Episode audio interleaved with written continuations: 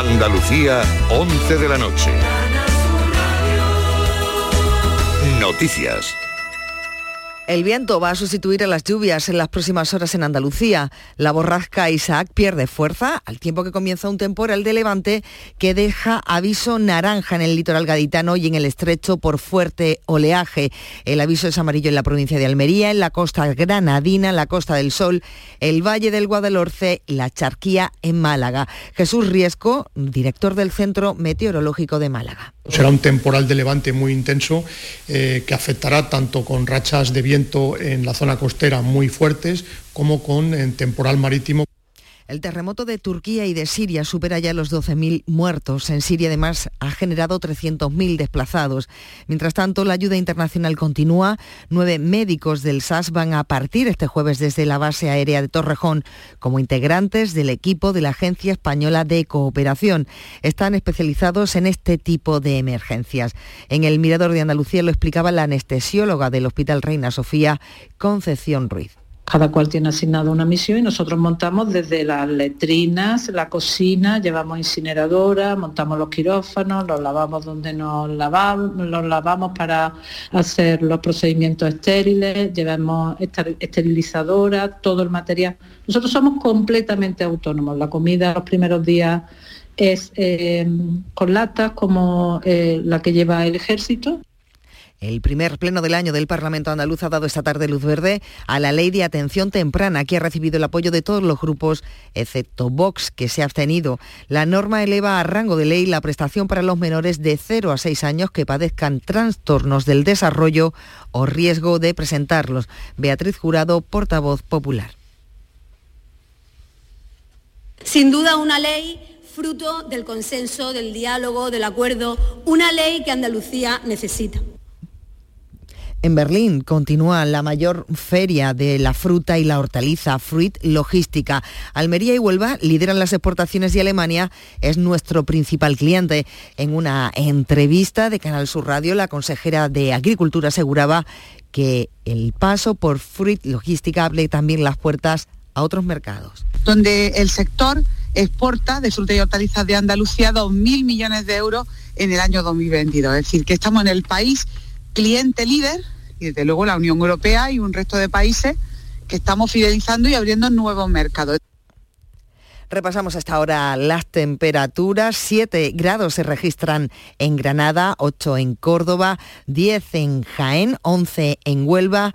Son 12 los que se registran a esta hora en Sevilla, en Cádiz, 14 en Málaga. Andalucía, las 11 y 3 minutos. Servicios informativos de Canal Sur Radio. Más noticias en una hora. Y también en Radio Andalucía Información y canalsur.es. Somos tu radio. Quédate en Canal Sur Radio. La radio de Andalucía.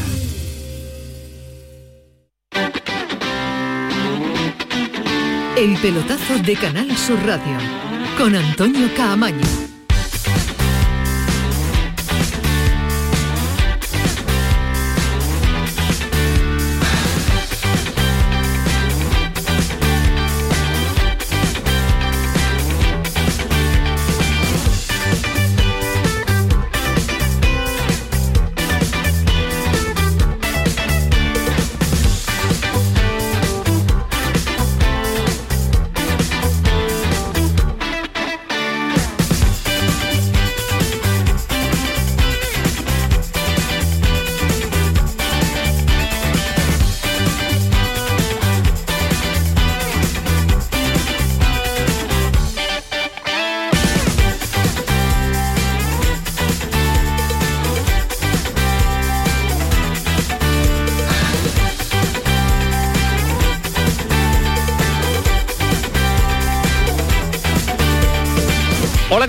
Noches, sintonía de Canal Sur Radio, sintonía del pelotazo 11 y 4, ya lo saben que estamos hasta las 12 de la noche en esta jornada de miércoles, ideal, tal y como está el tiempo en Andalucía, con esta lluvia, este fresquito, para escuchar la radio y hacerles, nosotros intentamos pasar una horita de radio entretenida y sobre todo informarse de todo lo que ha sucedido en una jornada en la que ha habido fútbol, ha habido fútbol eh, internacional, porque el Real Madrid ya es finalista del eh, Mundialito de Club, ha ganado 4-1 al Al-Ali y se enfrentará el sábado al Al-Hilal.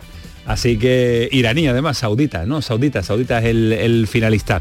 Eh, un torneo que el nivelito deja mucho que desear, un torneo que va a molestar mucho, de hecho ya lo ha dicho Ancelotti antes del partido, que molesta muchísimo por el desgaste físico que le puede suponer dos partidos al conjunto de madridista, que además viene muy cargado. Y ha habido también jornada en la Premier, y este partido de Premier que suena muy bien y que es un partido que, suele ser atractivo. Manchester United, Leeds United tenía además el carácter de un andaluz un hombre como Paco Gallardo dentro del cuerpo técnico que forma que conforman eh, tres mm, técnicos y Paco Gallardo es uno de ellos así que representación española en el banquillo del Leeds United no sabemos si va a continuar o no al frente de este momento temporal o no, va a tener más prolongación en el tiempo Paquito Gallardo al frente del Leeds o va a fichar a un eh, técnico que suena también dos eh, técnicos españoles también para entrenar al Leeds United. Y un último marcador que también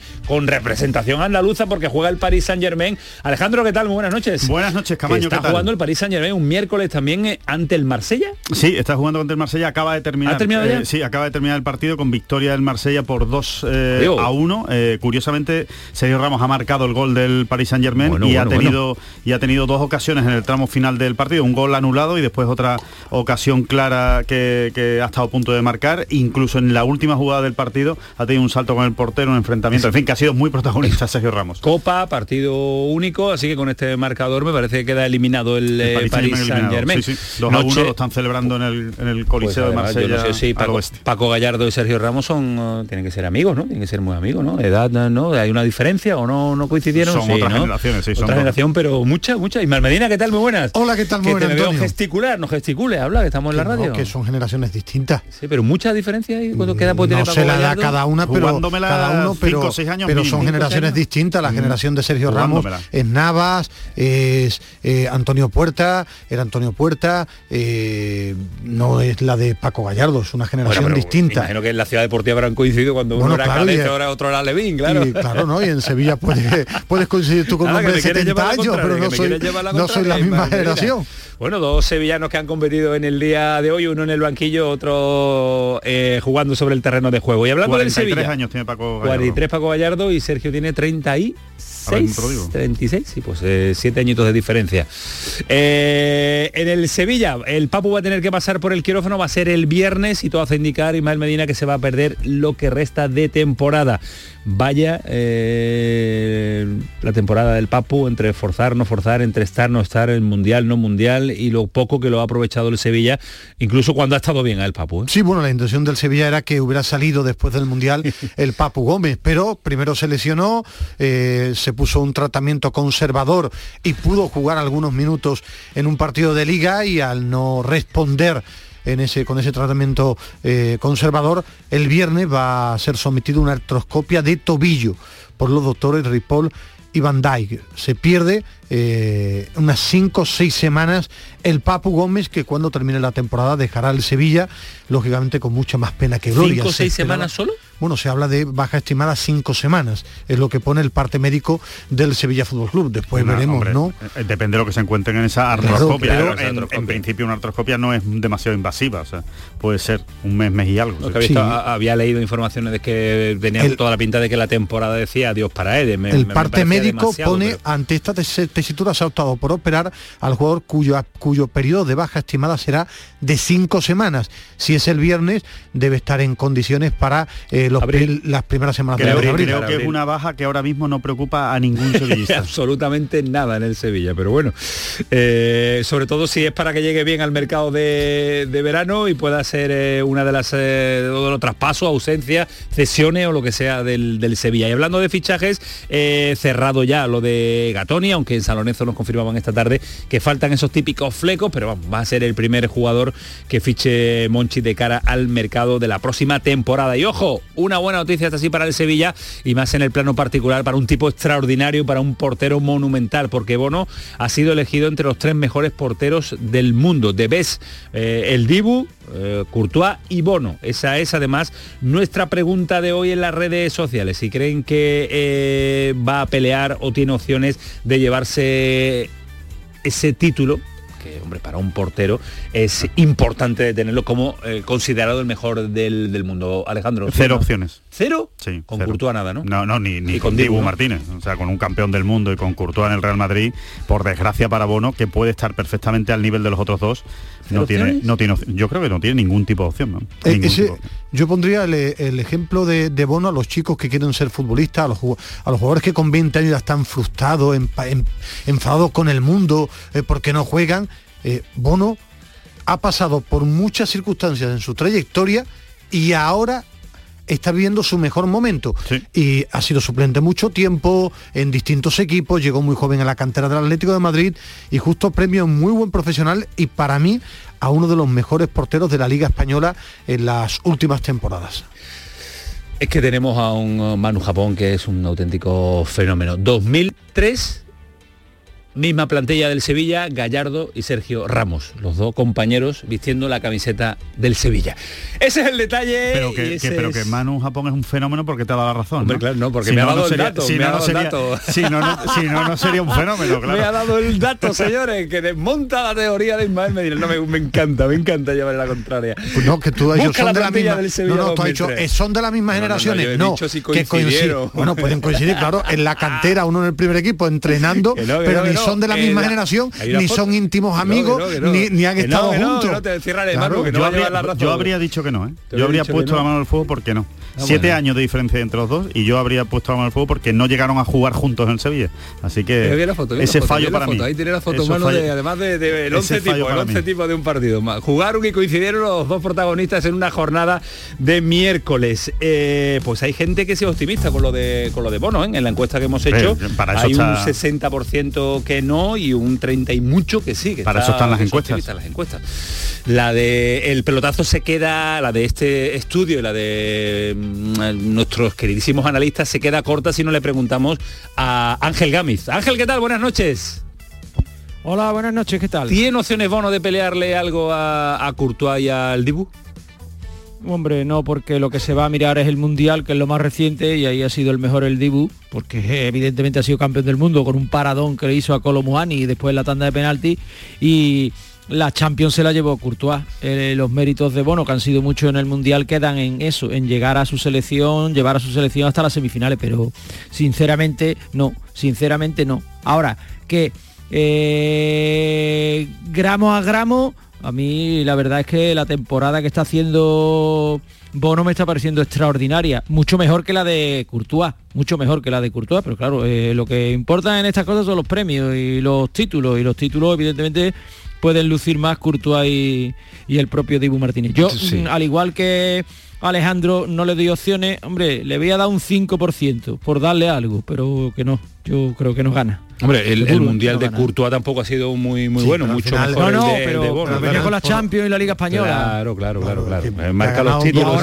Y ahora, no se te olvide, y ahora si juega la final del Mundial de Clubes y la gana, pues también. voto puede arañar por ahí alguno. Yo es que al final estas cosas no está no, está, no está no está inscrito no va a poder jugar no no, no pero es que no está inscrito definitivamente tendría que dar la lista está lesionado por lo menos lo que decían los compañeros pues, de los diarios digitales no creo pues que el Madrid tenga muchos problemas entonces yo creo que la cosa va a ser para el Dibu Martínez ¿Para el Dibu? por cierto yo creo que sí yo creo que sí aquí bueno, un día nos enseñarán o nos explicarán aquí cómo van las cosas, porque me acuerdo que en el Mundial del 2010 el balón de oro no se lo dieron a ningún español, se lo dieron a Messi ¿eh? y después se lo han dado a Messi cuando no se lo merecía en vez de a Lewandowski y después los premios estos al final te dicen no es que lo que importa son los títulos y entonces por qué no se lo dieron en el 2010 a Xavi o a Iniesta, que ganaron lo mismo que Messi y el mundial entonces como como no lo sabemos yo mm, me inclino a pensar que el de Papúa Nueva Guinea vio la final del mundial y vio a, Dibu Martínez y el de Papúa Nueva Guinea que vota,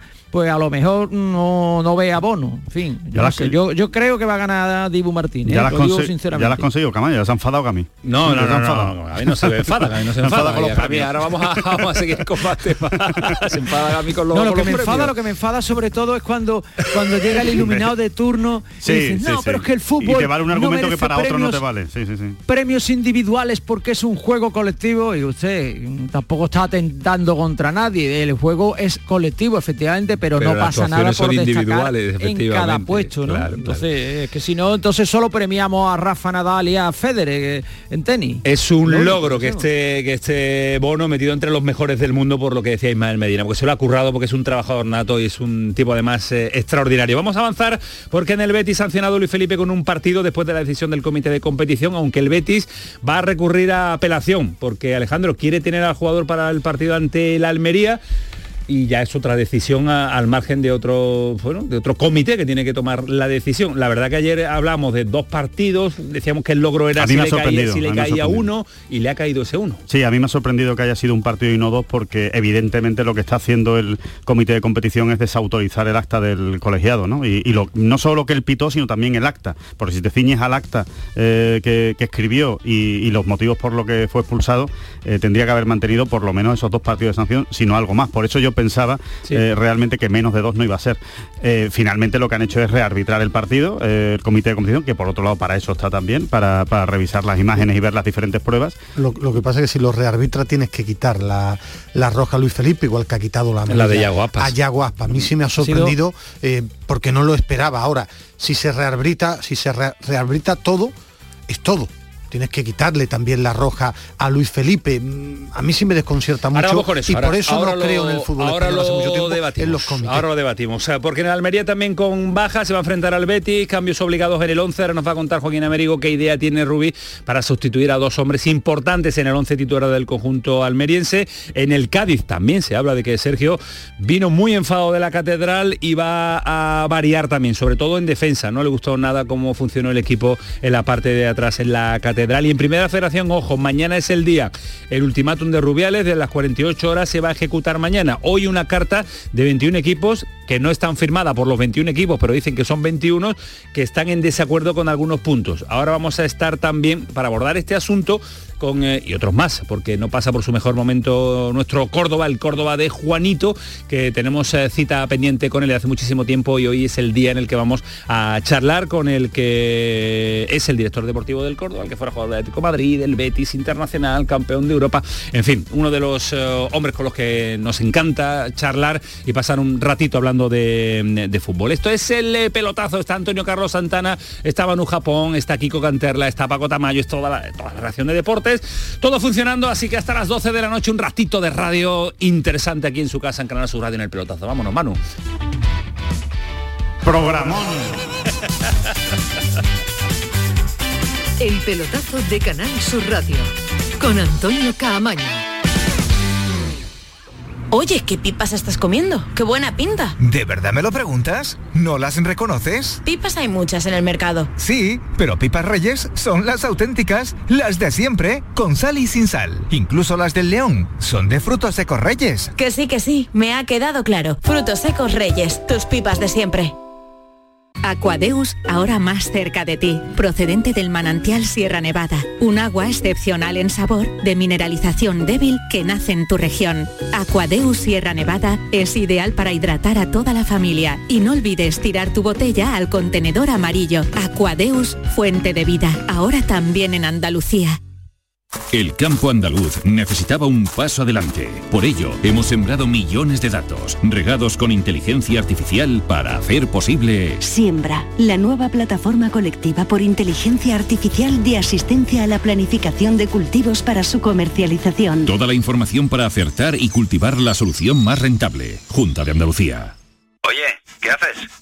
Pues aquí, rascando, cenando, buceando montando en camello. Vamos aquí, disfrutando mucho. Rascas multiplicador de la 11. Multiplica tu premio y podrás ganar al instante hasta 500.000 euros. Gánalo rápido y disfrútalo mucho. Rascas multiplicador de la 11. Tomando el solecito. A todos los que jugáis a la 11, bien jugado. Juega responsablemente y solo si eres mayor de edad. La información más útil, el detalle de lo que pasa en Andalucía y en tu entorno más cercano, lo tienes en La Mañana de Andalucía con Jesús Vigorra. Con toda la actualidad, los protagonistas y las opiniones que te interesan. Buenos días Andalucía, son las 6 de la mañana. La Mañana de Andalucía con Jesús Vigorra. De lunes a viernes desde las 6 de la mañana. Más Andalucía. Más Canal Sur Radio. El pelotazo de Canal Sur Radio. Con Antonio Caamaño. 11 y 20 y madre mía lo que tengo aquí, lo que tengo aquí a mi derecha, lo que tengo aquí a mi derecha que no quiere perder un partido, bueno, pero que, nada, Manu, enséñale la foto, Manu, que sí que coincidieron, que sí coincidieron Sergio Ramos y él dice que no, que como llegó en febrero fue muy poco tiempo. Tú has dicho que eran amigos, que prácticamente de la misma generación, tú, tú, solo estás de decir que eran hermanos prácticamente. Yo no he dicho eso, yo no he dicho eso, ahí está, ahí está grabado, Camaño. Esa, es tu especialidad, como dijiste ayer, la hemeroteca está, está grabado.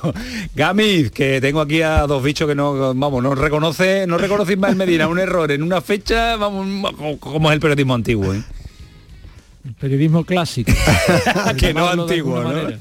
No, no antiguo, no, que queda feo ese término. es que, el que él quería unir, Gami, que eh, hoy Gallardo ha sido noticia porque estaba en el cuerpo técnico del Leeds y ha jugado también el Paris Saint con Sergio Ramos y Camaño quería unirlo los dos y parecía que se habían criado juntos y eran, eran todos iguales. son protagonistas, dos canteranos del Sevilla en una jornada internacional, ya está, ha sido de la forma bueno, entrenar de unir y entrenado seguro y jugar yo ya, hombre... Seis meses jugaron juntos, ya, que estamos metidos en el ya que estamos metidos en el lío, lo estaba mirando y voy, a dar el dato bien.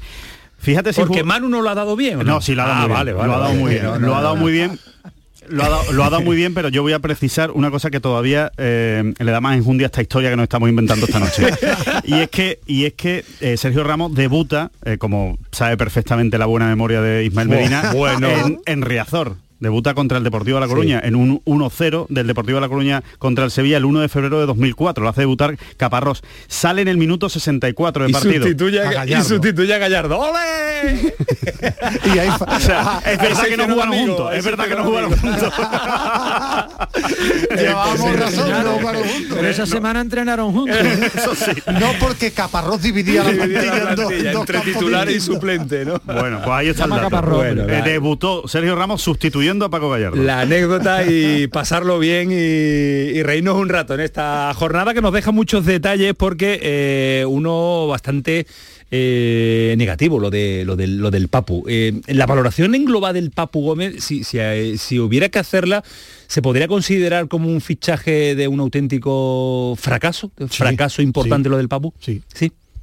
Sí, cuando firmó te dije, a mí era un jugador que me gustaba mucho. Sí, me gustaba mucho en el Atalanta y ha fracasado en el Sevilla las dos cosas las digo. Yo esperaba mucho más de este jugador que ha tenido pinceladas y para la inversión del Sevilla en cuanto a ficha, porque el Sevilla aprovecha que se había peleado con eh, su entrenador, eh, ha sido una operación que ni mucho menos le ha funcionado al Sevilla. Y empezó a cambiar ya el modelo, ¿no? Jugadores de, rendimiento inmediato, eh, para ver si el Sevilla daba un paso al, al frente y sí lo consiguió en cuanto a resultados con, con López Teguino en cuanto a rendimiento para mí ha sido una decepción tremenda o un fracaso tremendo el rendimiento del Papu Gómez en el Sevilla.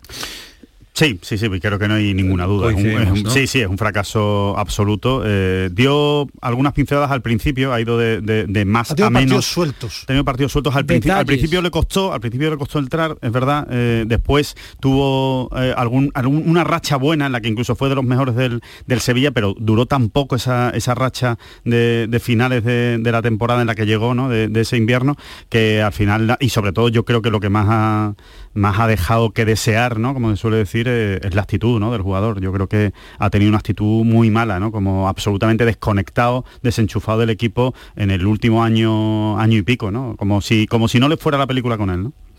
Gaby, decía tú que he tenido detalles, ¿no? Dentro de los partidos he tenido momentos y, hubo un momento también de la temporada en la que estaba mejor que se debatía en su posición, ¿no? Si era jugador de jugar por dentro, de jugar por fuera, de intentar buscarle el rendimiento que nunca tuvo con la camiseta del Sevilla.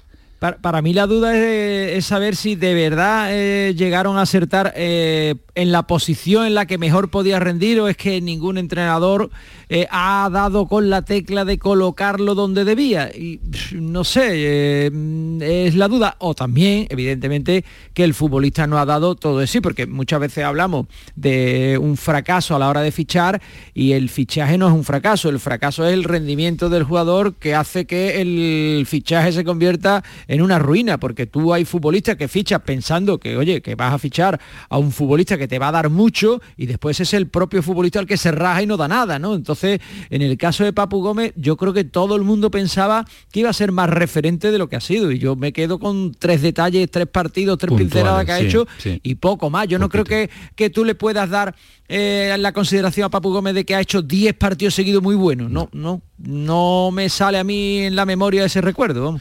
A, mí me parece que, Para cerrar, simplemente ha tenido pinceladas que eh, yo pensaba que iba a liderar el ataque del Sevilla, no era un Vanega ni mucho menos, pero en el Atalanta sí era el hombre por el que pasaba el juego ofensivo, tenía eh, visión de juego, te filtraba pases muy buenos. En el Sevilla me ha parecido un gol intrascendente, gol, pegada, eh, solo pinceladas, ni por dentro, ni por fuera, ni con ritmo, con la sensación de que sus 30 o 50 mejores partidos ya estaban muy lejos cuando llegó al Sevilla y es que no le he visto absolutamente nada de lo que yo observaba con él eh, de él en el Atalanta. Siempre ha habido esperanza de ver al, mejor Papu que no se ha visto vistiendo la camiseta del Sevilla y, e intuimos que ya va a ser muy difícil que se pueda que se pueda dar. Otro nombre propio en, torno a la actualidad del, del, Sevilla es lo de Gatoni, está hecho ya, lleva un par de días cerrado, eh, va a venir el jugador a finalizar la temporada, va a ser el primer fichaje de verano de Monchi.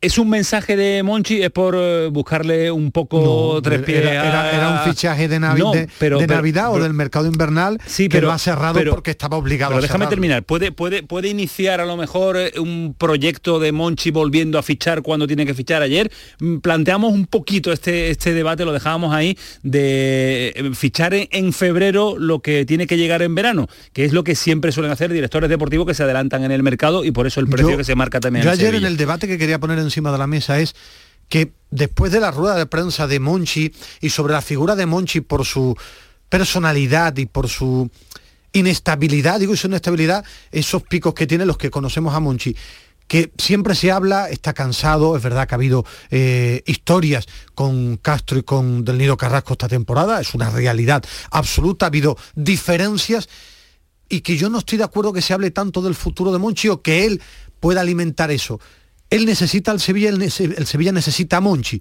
Y que por encima del resultado de la temporada o de si entra eh, del nido o no, el Sevilla necesita una buena versión de Monchi. Un Monchi enchufado, un Monchi que vuelva a, sí, pero descubrir pero jugadores. al, Monchi que ficha con tiempo, el Monchi que tiene el, mercado ya en mente y lo maneja de aquí a junio y que no el Monchi con que... tiempo, pues yo no sé si con tiempo. Llegó en abril al Sevilla y, y en junio hizo una revolución que le salió extraordinaria. Lo que tiene que estar es enfocado a mejorar al Sevilla en el futuro no agobiado por el resultado inmediato y con ese, ese halo que hay de que puede ser la última temporada de Gami.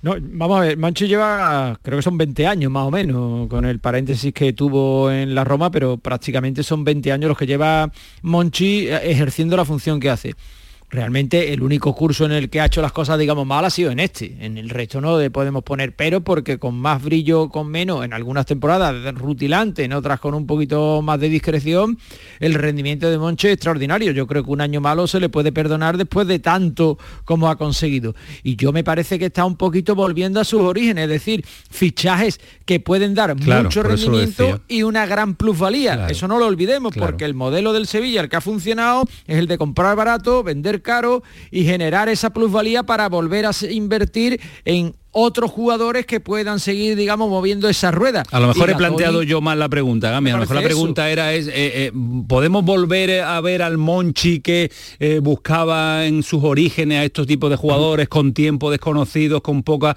con poca inversión y que pueda dar a, mí siempre me ha parecido que cuando a mí siempre me ha parecido que Monchi cuando ha fichado barato ha acertado y cuando ha fichado caro ha fallado o sea que si vuelve a su origen de fichar barato, Condeno, era barato y fue un super acierto. Eh, Pagó 22 eh, millones de euros. Sí, pero es barato, pero lo vende por 60. claro, por, pero por, eso, eso sí es barato. Ronnie López Ronnie López costó más o menos lo mismo y ya me dirá. Sí, pero que yo me refiero que el tema es jugadores buenos con un modelo, que es el que se, el que el Sevilla ha cambiado. Más que, yo creo, más que el precio o la edad, es el jugador porque Diego Carlos lo ficha del Nantes con 26 años y fue un pelotazo. Eh, Fernando lo ficha con treinta y tantos y fue otro pelotazo. Yo creo que es volver a él a encontrar el camino que quiere para el Sevilla y no obsesionarse con el resultado inmediato, con el abrazo. Yo creo que el Sevilla necesita a un buen Monchi, pero claro, pero ¿qué camino quiere el Sevilla? Porque la situación del Sevilla no, lo sabe, no la sabemos. Es decir, va a seguir Castro, va a entrar del nido, a lo mejor lo que quiere del nido no es lo que quiere Castro. Entonces el modelo también es un poco complicado. ¿Qué modelo va a seguir a día de hoy pensarlo si no sabe quién va a estar mandando en el Sevilla dentro de dos meses, ¿no? Yo creo, eh, eh, más allá de modelos y de, historias, que, yo creo que al final eh, es muy fácil decir que es muy fácil argumentar que Monchi ha cambiado el modelo o muy fácil argumentar a la contra de que no ha cambiado el modelo, porque al final, oye, los jugadores todos se le pueden mirar de diferentes perfiles. Yo creo que lo que, lo que ha dejado es de trabajar bien ha trabajado peor adelantarse este año. Bueno, entre otras cosas adelantarse, pero a veces también es, eso es trabajar bien, claro. Bueno, adelantarse es una de, las cosas de, trabajar bien. Otra de las cosas de trabajar bien es tener preparado un fichaje eh, de repuesto si te, se te va uno rápido, ¿no? Esa es otra. Por ejemplo, el fichaje de Dragutinovic cuando se fue Sergio Ramos, que en tres días estaba Dragutinovic o en unas horas estaba Dragutinovic en Sevilla y dio un rendimiento extraordinario, ¿no? Yo creo que, que Monchi, más allá del modelo, que yo creo que tampoco ha cambiado tanto el modelo Monchi, lo que es que ha fallado más, o sea, ha acertado menos por decirlo de alguna manera. Y cuando aciertas tan poco, pues normalmente suele estar asociado, no todo es buena suerte o mala suerte, cuando aciertas mucho normalmente porque lo has trabajado muy bien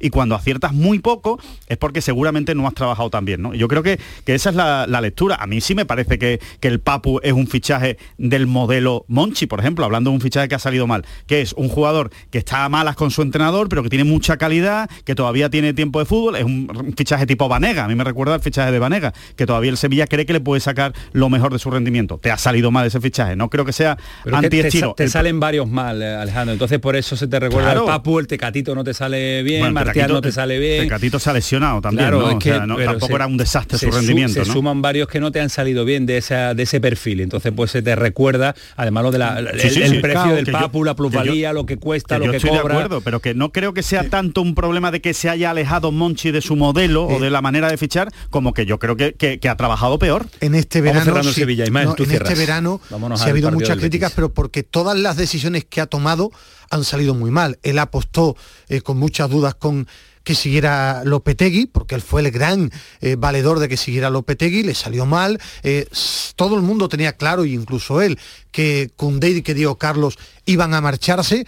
Los dos refuerzos no han rendido, uno por juventud, otro por lesionado. Pero es que además tampoco fichó un tercero, te quedas con Requi propenso a lesionarse. Eh, mm, las decisiones que ha tomado el último año no han valido. Pues yo, veremos. Yo lo que sí me refiero es que el Sevilla necesita a un Monchi enfocado, no en sus últimas ruedas de prensa hablando de cuando termine, cuando termine la temporada. Yo creo que el crédito de Monchi es tan amplio que no debe estar en función al resultado de una temporada, por muy negativa que sea, sino a sus ganas, a su eh, paso adelante, a, muchas cosas que yo no he visto esta temporada. Bueno, pues eh, cerrado el primer fichaje de Monchi de cara al próximo verano, ya valoraremos cuál es el modelo nuevo, el modelo antiguo, si se reinventa, si no se reinventa, si está cansado, si se marcha, si acierta, si se va, en fin, todo lo que la figura de Monchi pues eh, también deja informativamente hablando y en cuanto a los Para cerrar muy rápido la actualidad del Sevilla para el partido del, del sábado, pendiente de saber, hoy no ha entrenado Acuña. Acuña.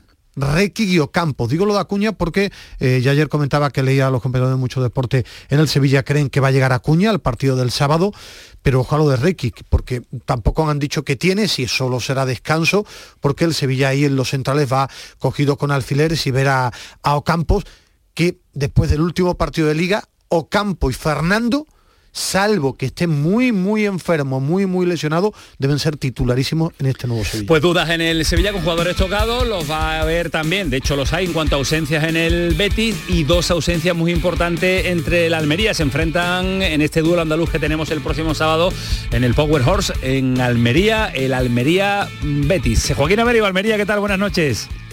Hola, buenas noches, compañero. Con dos ausencias muy importantes que tiene Rubi y no sé qué pasa por la mente del técnico catalán de la Almería para, para buscarle sustitutos. Plantilla tiene, profundidad de banquillo también. No sabemos si garantía en cuanto al nivel que le están ofreciendo estos dos jugadores, Robertone y el y Batistao. Son situaciones que examinan precisamente el fondo de armario y la capacidad de una plantilla para reponerse ante situaciones adversas como la de la pérdida de dos jugadores súper importantes y que quizás llegan precisamente a esta jornada pues en el mejor momento de la temporada. Lucas Gastón Robertone y Leo Batistao han sido fijos en la última jornada, sobre todo el argentino desde que empezó la temporada. Pero claro, antes o después tenían precisamente que pasar por esta situación incómoda y que no quiere nadie cuando los jugadores están en un momento pues maravilloso. A partir de ahí, pues yo creo que será Rubi el que empiece ya a analizar y lo tiene muy claro. A mí me huele que no hay aquí ninguna vuelta de hoja. Yo creo que el cántabro César de la Oza, a pesar de que no vaya a renovar su contrato el 30 de junio, a pesar de los enfrentamientos y desavenencias y movida de su agente FIFA con el club, con la Unión Deportiva Almería, pues yo creo que César de la Hoz es el recambio natural de Robertone por aquello de que el otro, Íñigo Aguaras, hasta el momento no ha sido titular en ningún partido en lo que va de temporada. Para Batistao, pues la nueva oportunidad para Laji Ramazani, un jugador del que se espera mucho, del que se espera mucho esta temporada, pero que curiosamente apareció en las primeras jornadas de liga cuando estaba pues Umar Sadí. Se fue Umar Sadí y acto seguido desapareció Ramazani. Ya nadie conoce al Ramazani, que desde, curiosamente, desde que falló el penalti en Mestalla frente al Valencia, lleva dos partidos consecutivos, español y Rayo Vallecano, en los que no ha jugado ni un minuto. Y aquí se espera precisamente al mejor Ramazani, porque la Almería no es que lo espere, es que lo necesita. necesita, y de verdad. Hubo un inicio de temporada cuando estaba cuando estaba Sadí, es verdad que eran dos jugadores que volvían locos a, los contrarios, las defensas y, o, y, a Luis Suárez en banda, ¿no? Y de y de 9 al, al Vilal Touré, ¿no? ¿Podría ser? ¿Lo veis? También, también es una opción, también es una opción y de hecho lo contempló precisamente cuando debutó cuando debutó precisamente pues Luis Suárez con la camiseta de la Unión Deportiva Almería tras su fichaje por el mercado de invierno. Pero yo creo que mm, ahí mm, a Rubí no le hizo mucha gracia el experimento porque no le salió nada bien, ¿eh? como lo digo sinceramente. No, le salió nada bien, pues fue el partido contra la Real Sociedad y la verdad es que la Almería ahí no mostró en ningún momento ninguna capacidad para crear problemas al equipo rival. ¿Que es una opción? Sí, sin lugar a duda. ¿Que también está Lázaro Vinicius? También. Pero yo creo que en teoría debe darle esa oportunidad al Eje Ramazani porque aquí salvar al soldado Ramazani es fundamental para el Buen titular, Joaquín. Hay que recuperar para la causa a Ramazani, salvar al soldado Ramazani. Eh, lo veremos en un estadio que va a tener una, una entrada maravillosa porque está todo vendido para ver ese partido del sábado entre el Almería y el, y el Betis. Gracias, Joaquín. Un abrazo fuerte. Cuídate mucho. Buenas noches. hasta, luego. hasta luego. Buenas noches. Adiós, Joaquín. Ahí me encanta Ramazani el a mí me encanta. principio de temporada extraordinario. ¿eh? Hablo del, del, del, buen nivel. A mí, me, a mí, me, gusta mucho y creo que le puede dar muchos problemas al Betis. Pellegrini que tiene en su cabeza para, y ahora le pregunta a Gami y a Ismael Medina que por dónde puede pasar Alejandro la idea de sustituir a tres hombres, a día de hoy tres fundamentales en el esquema del técnico chileno. Sí, pues ya sabemos que no es precisamente hombre de grandes revoluciones Pellegrini, ¿no? Entonces mm, yo, yo creo sinceramente que no va a hacer eh, muchísimos cambios, más allá de los, de los naturales que está, que está obligado, creo que en el el caso de, Luis Felipe, pues evidentemente creo que ahí eh, es posible que apueste por Edgar, como decía eh, Ismael ayer, que juegue con Edgar y con y con Petzela en el, en el centro de la defensa. Eh, y después. Por Fekir por Fekir, pues eh, ahí es donde tiene más opciones, ¿no? Eh, realmente para, sustituirlo. Pues posiblemente eh, me, uno o me adhiero en este caso a la, propuesta también de Ismael de ayer, con, una variante. Él decía que había posibilidad de que jugara Yoce en el puesto de Fekir como segundo punta. Yo veo más a Rodri, que jueguen Rodri y Juanmi y que le dé esa, oportunidad y Luis Enrique por la banda. Veo más a Rodri a lo mejor jugando ahí de, segunda punta. Y, bueno, y, el resto, pues lo que lo que ya sabemos, ¿no? No, no creo que vaya a ser habitual, no, no vaya a hacer grandes grandes cambios. Carballo, Carballo, viene ya de no jugar la semana la por, semana por Julián Carballo veremos si se decide por un 11 más eh, ofensivo con Canales en lugar de William Carballo o si al final pone a Edgar eh, por delante y, lo que hace es pues poner a lo mejor al, al, canterano en el centro de defensa. Gamiz, ¿lo ves más o menos por ahí la idea de Pellegrini? La verdad que tiene posibilidades, menos en la parte defensiva, en el centro del campo si tiene variantes dependiendo también del sistema, si pone dos hombres más defensivos y acompaña al pivote con alguien más de creación como Canales, ¿no? Tiene, tiene opciones. Eh, yo apostaría, vamos, yo sinceramente, eh, Pellegrini sabe más de fútbol que cualquiera de nosotros, eso es indiscutible. Yo es que cada vez que veo a Rodri me parece intrascendente, es un futbolista que amaga mucho y parece muy mejor de lo que realmente acaba aportando al equipo. Entonces, a mí, sinceramente, eh, con la baja de Fekir, mm, apostar por Rodri, yo mm, tengo, vamos, yo tendría mis dudas, pero como el que lo ve entrenar y el que lo conoce mejor es Pellegrini, si lo hace, él sabrá porque tiene más conocimiento a mí, insisto, no me, no me parece... ¿Apostarías por Ayoce ya?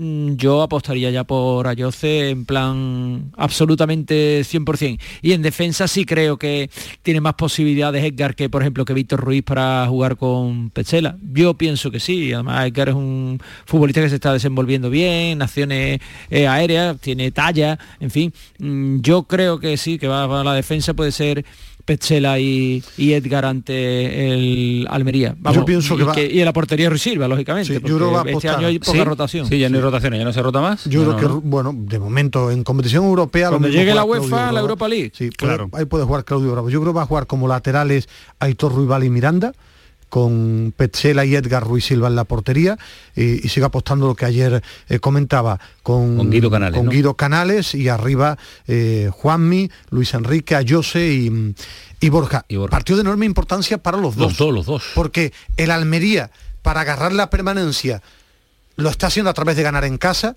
y el Betis necesita ganar el Betis después de las dos últimas derrotas consecutivas, este Betis de Pellegrini que es tremendamente fiable, em, necesita ganar, em, bueno, por, los puntos, que es obvio, pero también para que no siga el debate por un empate o una derrota. Por eso creo que va a ser el muy ofensivo Pellegrini y va a ser un partido bonito, bonito y con ocasiones, con goles pero eso depende del acierto, pero sí va a ser un partido abierto y con ocasiones. Abierto seguro. Tiene pinta de ser bonito. A ver si mañana tenemos una sorpresa en forma de protagonista desde Almería. En ello estamos y andamos trabajando, pero eh, es difícil, es difícil. Gamiz, un abrazo fuerte, muchas gracias por estar con nosotros este ratito de radio. Solamente una cosa te quería apuntar de lo de Luis Felipe. Me parece que eh, el comité de competición ha aplicado eh, con la versión de 2023 la ley de Salomón, es decir, mm, ni le ha dado al jugador, eh, porque eh, eran dos partidos, se lo ha dejado en uno, ni le ha querido dejar mal al árbitro en la redacción del acta. Ha cogido, digamos, la decisión más salomónica posible para intentar que ni se quede en mal lugar el árbitro ni se quede en mal lugar el futbolista. Lo que ya no sé si el Betis conseguirá en el recurso que le quite la sanción a Luis Felipe. Pero, vamos a ver, pero me ha parecido una decisión salomónica, pues pero absoluta. ¿eh? Por eso yo no creo en el fútbol español, porque no conozco a ningún presidente que haya denunciado. No, en la Premier y en el City, eh, Medina. No, no, no, pero que en la Liga Española. Ay, Dios mío. En la Premier, no, no, perdona. no creo en el en fútbol la Premier echan tres partidos a Casemiro creo en el y lo Chelsea. echan. No, no, lo echan. Y si tienen que eh, castigar a jugadores de los grandes equipos, lo castigan. Aquí habitualmente no, y la decisión es salomónica. Ni uno ni otro. No estoy nada de acuerdo. Nada de acuerdo contigo. Si vas a Francia te encuentras líos, si vas no, no, si no de lío. te encuentras líos. Digo, lo que ha hecho el comité de competición que Adiós, Gamis, un abrazo. Adiós, adiós. Cuídate mucho. Hasta luego, adiós. El pelotazo, Canal Sur Radio. Paramos un instante. Nos vamos con Juan Nito, con nuestro queridísimo Juan, que vamos a abordar la situación del Córdoba, que también se lo merece por el temporadón que están haciendo a pesar del momento difícil que, por el que está atravesando. Ahora volvemos. El pelotazo de Canal Sur Radio, con Antonio Caamaño. Nuestros abuelos siempre han desempeñado un papel fundamental para nosotros. Construyeron la sociedad de bienestar que hoy disfrutamos. Nos transmitieron sus valores, sus costumbres, sus fiestas. Ahora más que nunca necesitan de nuestra atención y cuidados. Por ello, CaixaBank y la Asociación de Autores del Carnaval de Cádiz quieren premiar la copla carnavalesca que regale el mejor homenaje a nuestros mayores durante el concurso de agrupaciones del Carnaval de Cádiz. CaixaBank, mayores llenos de coplas.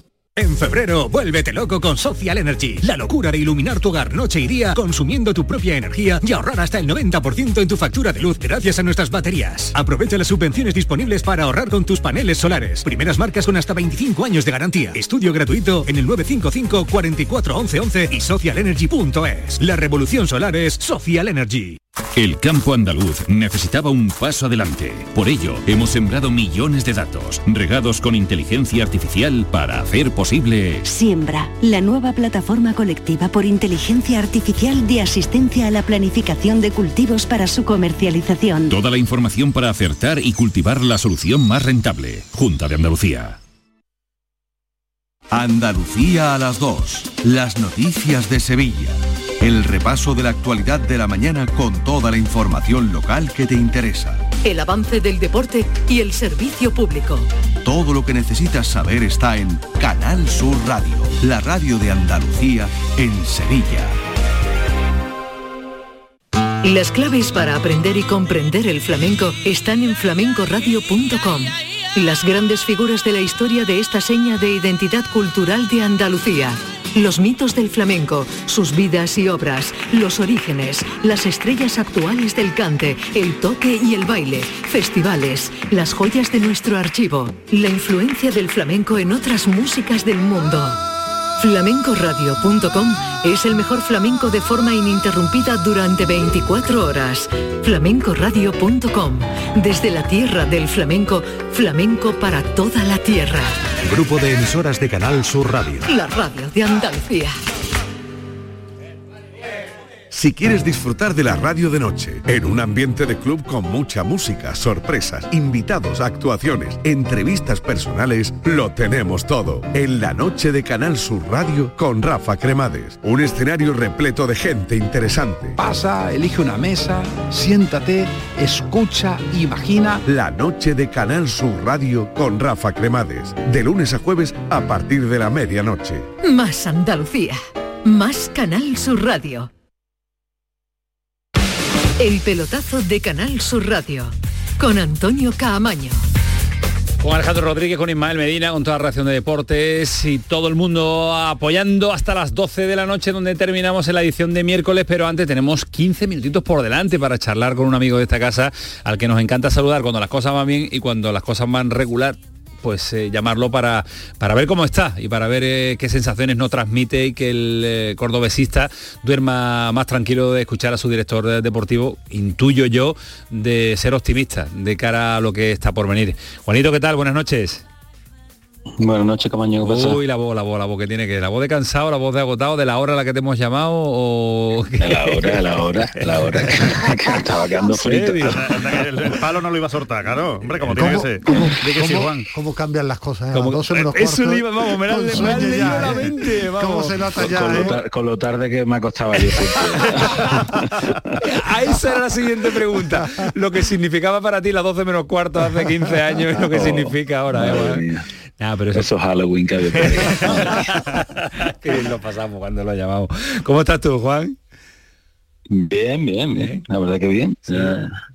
personalmente bien. Pero, de, dicho, de verdad, de verdad, o, es el, o tiene que aparecer el Juanito director deportivo que tiene que, que decir que todo va bien y que todo se va a recuperar y que vaya hacia arriba.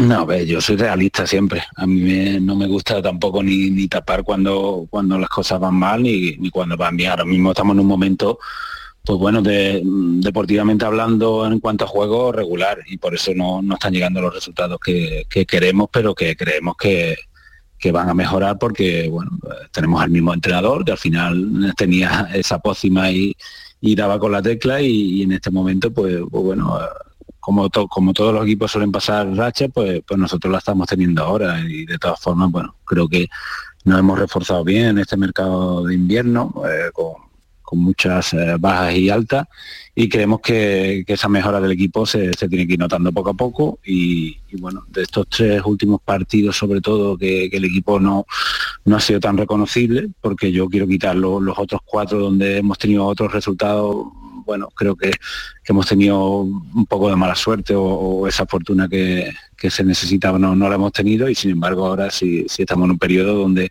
donde no estamos jugando bien y eso es lo que hay que recuperar primero. Eh, tu confianza y la del presidente y dueño del, Córdoba en el cuerpo técnico se manifestó con renovaciones a, con temporadas a largo plazo, con, con, esa tranquilidad que da tener un contrato y un proyecto más a largo plazo. ¿Sigue todo igual? ¿La confianza en el entrenador, en ti mismo, en todo? ¿No varía nada? Absoluta, absoluta, absoluta, porque porque no deja de ser un, periodo bastante bastante corto. ¿no? Eh, en el fútbol las temporadas son muy largas o son prácticamente anuales y, en este sentido sí es verdad que llevamos un, mes de, competición donde, donde bueno, no, estamos siendo nosotros mismos y, hay que recuperar esas sensaciones. En el último partido sí que vimos una leve mejoría que, que tiene que ser eh, puesta de manifiesto este sábado porque es una oportunidad de oro ante un rival totalmente directo, que estamos a un solo punto de ellos y, bueno, y donde se va a ver un, prácticamente un lleno en el arcángel, la gente va va a apoyar, va a venir con ganas y, bueno, y es el equipo donde, donde tiene que, mostrar ese resurgir. Pero eh, Juan, ¿es verdad que está Córdoba entregada con el equipo, que, se llena el Arcángel, que, la afición está entregada, pero se empieza a ver también eh, las críticas? pero vamos, no descubrimos nada, es lo habitual en el fútbol, ¿no? ¿Están siendo demasiado duras las críticas que estáis recibiendo? Hablaba yo contigo hace un, dos, tres semanas, porque te vi, te vi un poquito más calentito de lo normal en redes sociales y no sé si eso te ayuda mucho entrar en eh, la disputa de redes sociales con aficionados que opinan y piensan contrario a lo que, a lo que pensáis los profesionales. No, eso era un poco una estrategia mía para, Estrategia de, comunicación también ahora, estrategia de, de, hombre no, de No, tengo que estudiar un poquito más. sí, porque la estrategia me parece salió regular, ¿eh? Sí, a veces, a veces la cosa se tuerce. Pero sí que es verdad que, bueno, que yo veo normal que, la gente, pues bueno, pues, pues aparezca cualquier crítica cuando cuando el equipo por el que porque yo vive apasionadamente todo el año, toda la temporada, pues igual que, te vienen los elogios y nos ha venido durante, durante este tiempo, pues, pues puedan venir las críticas, que es algo totalmente normal y, es aceptable, ¿no? Lo único que hay que pensar nosotros dentro del equipo en, tener las ideas claras, ¿no? Y en ese sentido creo que tanto el cuerpo técnico como la directiva, en este caso nosotros en dirección deportiva, bueno, eh, estamos seguros de que, de que ese momento pasará pero, pero bueno, no por ello eh, hay que esconderlo. En ese sentido, hay que darle normalidad y pensar que, está a la vuelta de la esquina el poder cambiar la situación y hay que dar confianza tanto cuerpo técnico como jugadores y, la afición, pues bueno, lo que quiere es disfrutar de su equipo y nosotros, eh, más, más, que ellos nos tengan que dar, somos nosotros los primeros que tenemos que darle a ellos. Te dejo ahora a Ismael y, a, Alejandro que tienen ganas de, preguntar también, pero yo te, cuestiono, ¿has tenido que tranquilizar al presidente o es el primero que está tranquilo en este momento? No, no, está muy tranquilo, está muy tranquilo porque, porque bueno, eh, eh, es que es que depende del prisma como, como mires las cosas, ¿no? Evidentemente somos exigentes y, llevamos como una serie de resultados, creo que son siete, donde, donde en las últimas jornadas, pues bueno, si hace esos números negativamente hablando, pues el equipo está prácticamente en las posiciones de abajo de, de descenso en esas siete últimas jornadas, pero sumando todas, pues evidentemente estamos a a tres puntos del liderato, a un punto de los inmediatos perseguidores y, bueno, yo creo que al final lo importante es la suma del todo, ¿no? pero no obviar que, bueno que ese momento, ese, porque siempre hay mini momento, pues en ese mini momento evidentemente no, no estamos como, como deseamos. Juan, ¿y el, vestuario cómo está? Eh, te hemos preguntado por el entrenador, te hemos preguntado por el presidente, pero seguro que habrás tenido oportunidad de hablar con el, con el vestuario, con, los jugadores más importantes o con todos los jugadores. ¿Cómo, cómo lo ves? Sí, pues ahora tranquilo. Sí que es verdad que durante el mercado invernal, pues con tanto movimiento que, al final se ha cometido, pues, pues, bueno, siempre, siempre te llega pues esa incertidumbre de algunos jugadores, de, los capitanes, un poco que, había bastante revuelo. al final, la situación... un poco, Juan? ¿Pudo despistar a lo mejor un sí, poco? Sí, sí, yo entiendo que sí, porque una vez que lo hemos analizado todo, mm, tampoco es normal un equipo que, que íbamos ahí primero y ya prácticamente siempre en la zona alta, que, al final se tengan que marchar tantos jugadores porque bueno, la mayoría de ellos han pedido salir y eran circunstancias, pues bueno, eh, cada una diferente, pero que, al final eh, lo importante es también es contar con una serie de jugadores que al final estén dispuestos a quedarse hasta el final, que estén comprometidos y, bueno, eh, nosotros nos vimos un poquito obligados a hacer esos cambios, sobre todo para, para buscar y cambiar la dinámica, ¿no? porque ya se estaba viendo los resultados y en el juego que, el equipo estaba pasando por un mal momento y pensamos que ahora mismo con, con Sabia nueva, con jugadores de, de otro calibre, pues, pues nos pueden volver a ayudar a, estar arriba de nuevo. Juan, habrá gente desde fuera que se pregunte, bueno, ¿cómo, cómo puede ser que de un equipo que va líder, que es el, bueno, pues que es el ejemplo de la categoría, con tantos puntos, que, está jugando bien al fútbol, que está sacando los partidos con una afición entregada, se quieran ir los jugadores en, invierno? ¿no? no sé si eso para el director deportivo es un poco frustrante también, o, o, cómo, lo habéis entendido. No, no, no, sí tiene su análisis, ¿no? Yo creo que hay, que hay dos motivos, que esos jugadores que se quieren ir son los jugadores que no están jugando, ese es el primer motivo. El segundo motivo es que nosotros venimos desde segunda red y entonces la mayoría de los contratos de, esos jugadores en este primer año estaban ligados con, el ascenso, renovaron por ascenso y muchos de esos jugadores, pues bueno, también nos pidieron renovar, pero es que nuestras circunstancias ahora mismo son diferentes, no, no, podemos renovar a jugadores que, que, sin saber cómo vamos a acabar la temporada, sin ser tampoco ellos protagonistas, claro pues bueno, tenemos que tener esa calma, ¿no? De hecho, hay muchos jugadores que están jugando y todavía no están renovados. Entonces, eh, al final se han producido estos acontecimientos por, por, esos dos motivos, ¿no? El, llegar desde segunda rey, sobre todo estos jugadores que, que están entrando algunos y saliendo y otros prácticamente tenían una participación casi, casi nula. Juan, hoy viendo el partido del Mundialito, no sé si lo has visto, serían más madridistas que florentino, ¿no? Digo porque el sábado es la final, como han ido eh, viendo el partido. No, digo viendo el partido porque ha, ah, hecho un favor meterse en la final, que es el sábado y como han ido tantos canteranos no están en el Córdoba Real Madrid Castilla del sábado, ¿no? Si te digo la verdad, a mí me preocupa sobre todo mi equipo. ¿Qué, prefieres? ¿Arriba ser el sábado en contra o arriba ser el mundialito? si, tengo que hacer una excepción es la de arriba, eso seguro. para, mí y para muchos que seguimos esta categoría. Qué buen profesor tuvo en comunicación, mi Juan. Y, es evidente que, bueno que marca un jugador que marca diferencia pero a mí yo siempre he dicho que a mí a mí me gusta enfrentarme a los mejores siempre me gustan los retos y tampoco no pasa nada si tiene que venir arriba aquí el sábado que venga y, bueno y ojalá se lleve pues un buen recuerdo del arcángel en cuanto a, ambiente pero no en cuanto a resultados y, una duda has incidido mucho en que porque uno mira la clasificación y al final estás a tres puntos del líder a pesar de esa racha negativa pero más que los resultados no para de incidir que no está jugando bien el equipo ¿por qué ese bajón? ¿qué es lo que te preocupa de que no está jugando bien el equipo compitiendo bien? Bueno, yo creo que, al final son, son rachas siempre y yo creo que un poco más confianza. Al final lo, que se ha perdido un poco, entonces eso te lo dan los resultados. ¿no? En ese sentido, yo siempre me he manifestado de la misma forma. Eh, para mí mi obsesión siempre es que, el equipo juegue bien eh, porque al final los resultados tarde o temprano llegan, ¿no? Entonces, en esta y si juegan mal, los resultados no llegan. Es decir, te puede engañar la clasificación si sigues jugando muchas veces mal. ¿eh? Claro, claro, pero por eso te digo que yo al final de si hacemos ese cómputo de donde tenemos la racha de resultados negativos que son siete jornadas, eh, a mí solo me preocupan las tres últimas las anteriores, analizando los partidos, fueron raros los, resultados.